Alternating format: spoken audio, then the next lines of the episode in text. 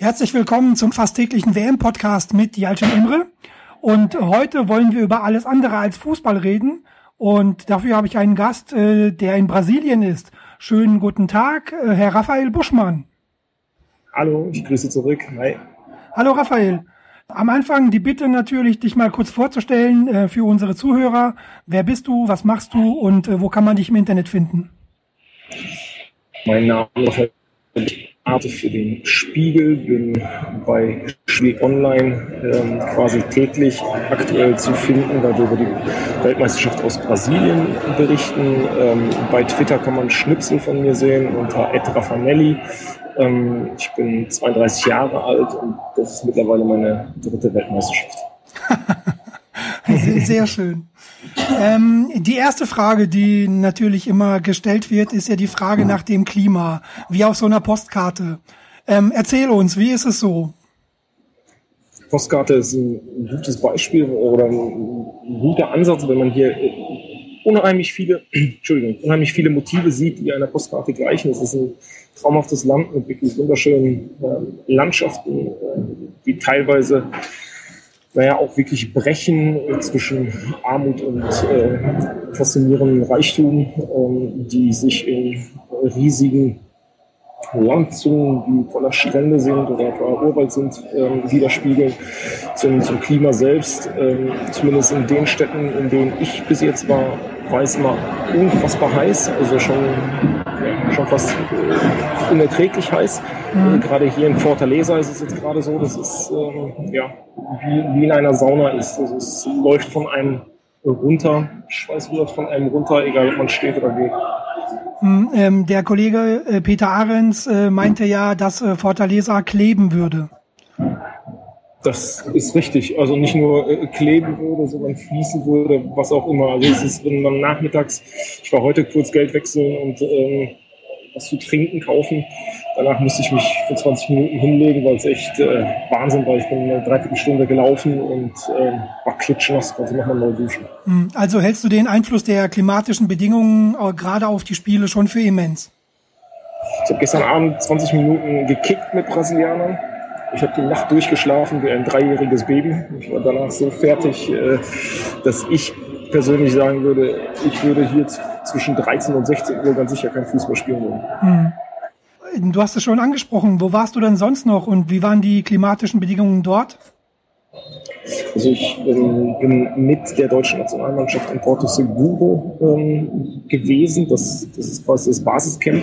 Ähm, das war ein traumhaftes Fleckchen Erde, äh, direkt am Meer gelegen, mit einer ja, wunderbaren oder mit wunderbaren klimatischen Bedingungen. Ähm, es sind immer zwischen 28 und 32 Grad, aber wie gesagt, dadurch, dass das Meer da war, ähm, sehr, sehr erträglich. Ähm, wir waren in Salvador, ähm, da, da war es dann deutlich stickiger. Ähm, wir waren in ähm, ja, hier in Fortaleza, in Sao Paulo. Ähm, das sind die Städte, die ich bis jetzt gesehen habe. Und natürlich zwischen Sao Paulo und den drei vorherigen genannten Städten gibt es schon einen großen Unterschied, weil Sao Paulo kann ähm, das Klima im brasilianischen Winter derzeit auch auf 12, 13, 14 Grad runterbrechen. Ähm, das ist dann doch schon eine Umstellung. Mhm. Und ähm, welche Spiele hast du denn bisher besucht? Und wie war die Atmosphäre in dem Stadion und auch in den Städten? Ich habe bis jetzt drei Spiele gesehen, ähm, die das Spiel Holland gegen Spanien, was ein absoluter, absolut furioses Spiel war. Kannst du noch mal äh, aufzählen, bitte? Die Verbindung war gerade weg. Ah ja. Also ich habe die Deutschland-Spiele gesehen, plus das Spiel Holland gegen Spanien, ähm, was ein mhm. absolut furioses Spiel war. Ähm, ich werde jetzt am Montag ähm, glaube, es ist Montag, ne? äh, werde ich das oder Dienstag. Auf jeden Fall Anfang kommender Woche das Spiel zwischen ähm, Holland und Chile in Sao Paulo sehen. Mhm. Werde von hier morgen, am Montag ist es, ich werde von hier morgen ähm, nach, nach Sao Paulo runterreisen und ähm, bin bis jetzt tatsächlich von dem Gehalt und Unterhaltungswert dieser Weltmeisterschaft ziemlich beeindruckt. Mhm. Und ähm, die Fans machen immense Stimmung. Ich meine, so von, von der Ferne aus wirkt das so, als wären ähm, sehr viele ähm, Fans vom Kontinent natürlich vor Ort. Das ist auch solche hier für eine, eine wahnsinnige Atmosphäre und Leidenschaft sorgen. Das ist schon äh, ziemlich beeindruckend. Ähm, macht auch Spaß zu sehen, dass die ständig irgendwo an einer, Straßenecke äh, tanzen, dass überall Musik läuft. Ähm, dass man Menschen mit äh, Trikots sieht, mit Flaggen sieht, äh, die ja auch vor der Nacht nicht halt machen. Also das ist äh, gerade nach, Nachspielen äh, verändert sich die Nacht eigentlich zu einem, zu einem Tag und, und zu einem richtigen Fest. Ähm, diese Fanfeste, die von der FIFA veranstaltet werden, sind, sind mittlerweile so ein richtiger Anziehungspunkt für die Leute. Ich bin da eher skeptisch, weil ich das ein bisschen für eine Plastikveranstaltung halte. Ähm, aber äh, man sieht auch außerhalb dessen, ähm, wie die Leute feiern, wie sehr sie der Fußball beeindruckt. Natürlich auch mit ganz, ganz vielen Menschen, die aus Europa gehen gereist sind. Ähm, wir werden sehen, wie es in der Hauptrunde äh, aussieht, weil äh, mhm. äh, da auch einige dieser Menschen wahrscheinlich abreisen werden. Ähm, ja. hier aber auch ganz viele andere Leute aus Südamerika, ne? aus äh, Chile, aus Argentinien, Ecuador. Ähm, so, Gibt es hier etliche, die ähm, nach Brasilien kommen. Hm. Und äh, allgemein, wie sieht dein Arbeitsalltag so aus? Also soweit du das jetzt uns erzählen kannst, wird ja auch, wie so vieles eben bei dieser WM, auch von der FIFA reguliert?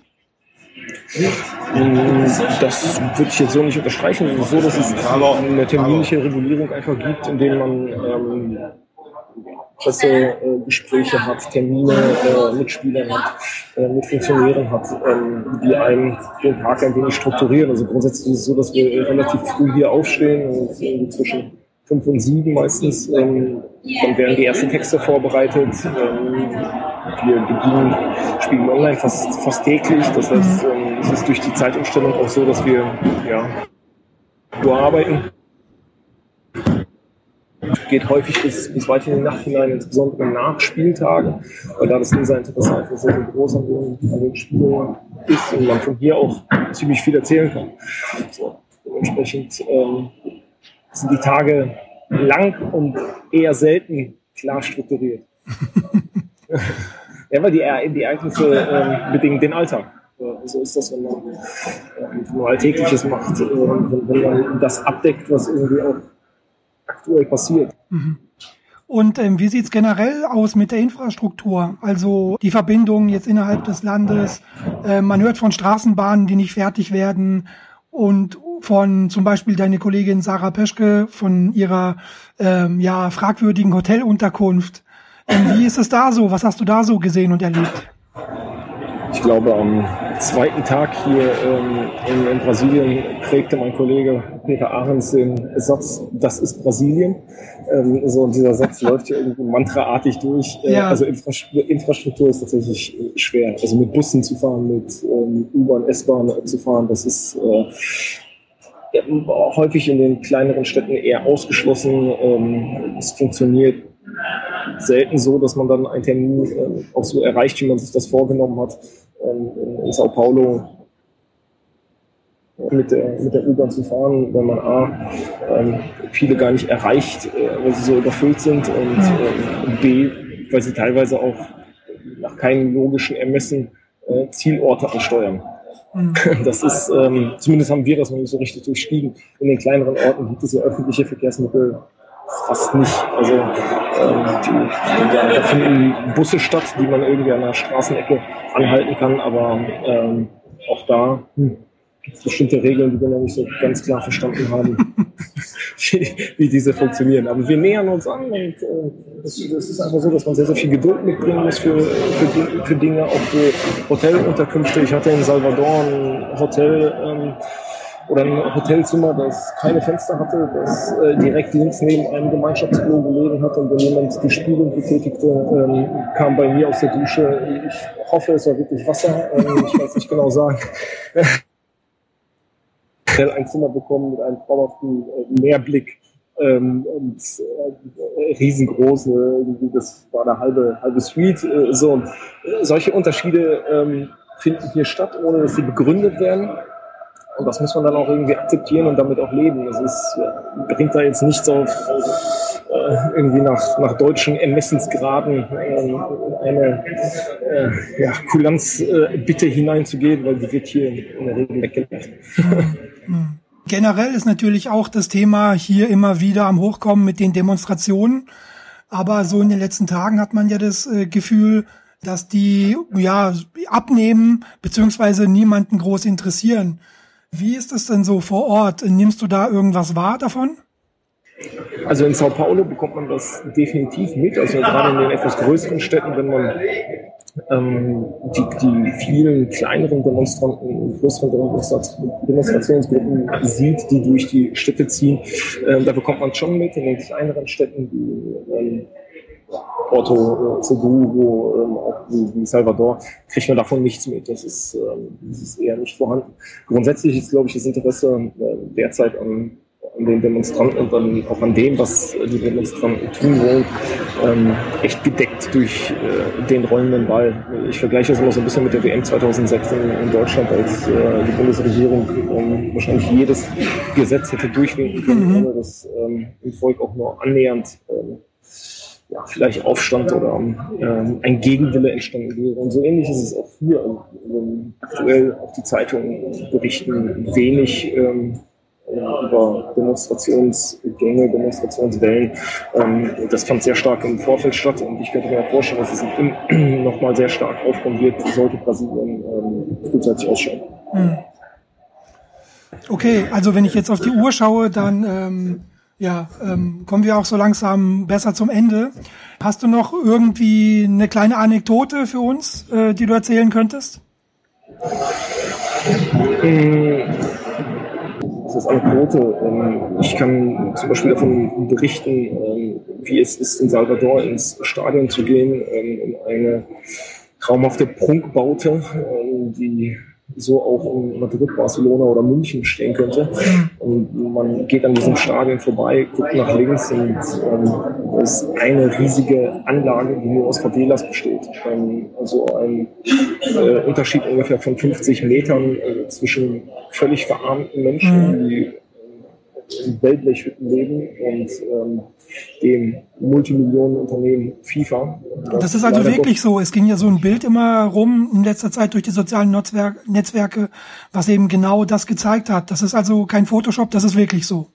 Ja, es ist wirklich so. Also es ist, ähm, man schaut, das ist das Perverse. Man sitzt im Stadion und schaut durch eine Lücke im Stadion direkt auf eine Favela-Siedlung, die ähm, das heißt befriedet ist, ähm, aber es ist halt, sie ist halt da. Sie, äh, sie ist irgendwie als Mahnmal neben diesem, neben diesem Stadion da. Und ähm, ja, man hat schon einfach ein beklemmendes Gefühl, bedrückendes Gefühl. Ich meine, es ist in, in Rio äh, ja ähnlich wie wir Kollegen berichten, dass neben dem Baracana ja auch äh, direkt äh, Lagen sind. Das habe ich selbst noch nicht gesehen. Ich habe es in Salvador gesehen, als wir um das Stadion herumgegangen sind und war da tatsächlich, bin da sehr ins Nachdenken gekommen, äh, weil es einfach so ist, dass die, diese FIFA einfach ein so äh, unfassbar gutes Produkt vermarktet, dass es anscheinend völlig mhm. egal ist, ähm, ob bestimmte Menschen äh, daran nicht partizipieren können, beziehungsweise ob sie ähm, ausgeschlossen werden von solchen Produkten.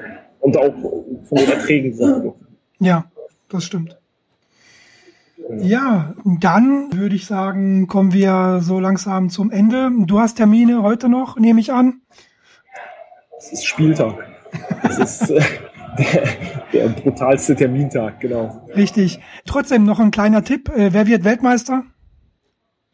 Ich bleibe ja immer noch bei meinen Argentiniern, ähm, auch wenn sie mich im ersten Spiel ein bisschen enttäuscht haben, aber ähm, von der Spielanlage, glaube ich, ist es immer noch die erwachsenste Mannschaft, ähm, auch weil sie die älteste Mannschaft des Turniers ist. Und ähm, ich glaube, das ist die Mannschaft, die noch das die, die meiste Luft nach oben hat. Ähm, von daher werfe ich weiter in Argentinien äh, in den Ring.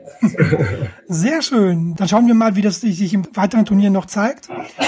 Und ich bedanke mich herzlich äh, für deine Zeit.